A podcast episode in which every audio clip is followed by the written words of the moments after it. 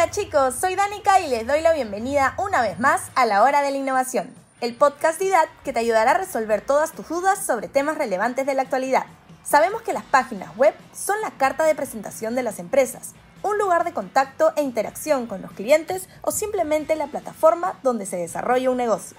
Actualmente, millones de usuarios en todo el mundo se conectan a Internet, especialmente a través de sus dispositivos móviles.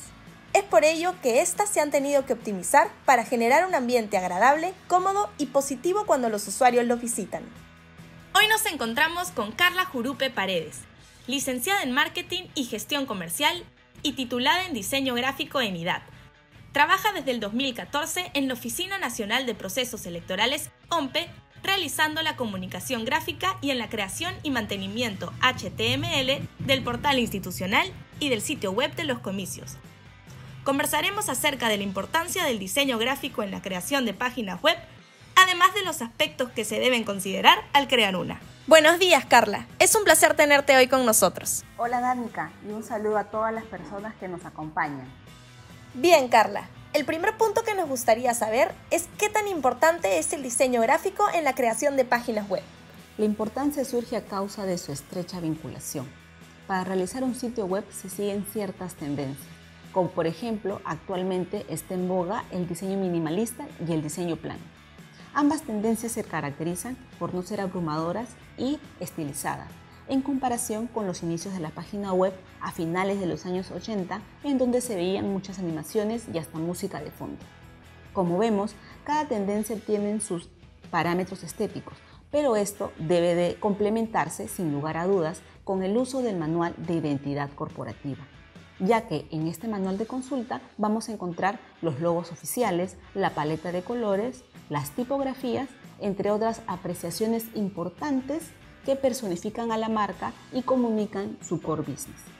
Estos lineamientos deben de seguirse en todas las piezas gráficas, ya sean online u offline, ya que debemos comunicar de manera correcta hacia el consumidor para no crearle confusión.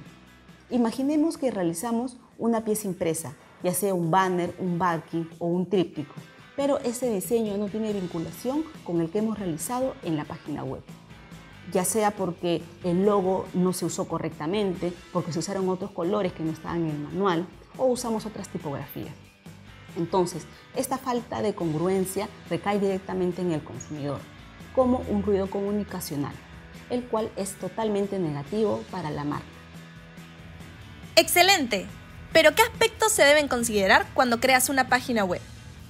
Particularmente considero tres aspectos importantes a considerar. El primero sería conocer qué es lo que necesita encontrar el usuario en el sitio web, es decir, tener en claro la necesidad de nuestro segmento, para poder darle una positiva experiencia del usuario, tanto antes, durante como después de haber ingresado a nuestro sitio web. En segundo lugar, hay que considerar a la disciplina de la arquitectura de la información para organizar los contenidos, pero según lo que para el usuario tenga sentido. Es decir, hay que responder a la pregunta ¿cómo busca la información? Y para responder a esto podemos utilizar la técnica de car sorting o clasificación de tarjeta, la cual es una dinámica que se realiza con el usuario final entregándole unas tarjetas o claquetas las cuales tienen escritas los títulos de los contenidos de la página web. Y el usuario va a poner organizarlas según su criterio. Entonces, con esta base podemos organizar nuestra página web y centrarnos en el usuario. En este punto, quiero poner énfasis también en el libro de Steve Krug titulado No me hagas pensar, en donde indica que el usuario debe de hacer el mínimo esfuerzo para encontrar alguna información en la página web. De esta manera podemos aproximarnos a la usabilidad web y así eliminamos todo lo superfluo o lo que para el usuario no tiene importancia. En tercer lugar, al momento de crear y desarrollar la página web hay que tener en cuenta el enfoque mobile first.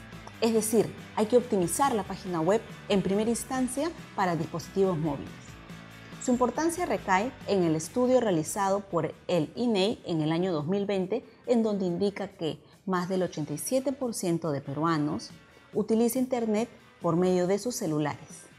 ¿Cuál es la importancia del código en la creación de las páginas web?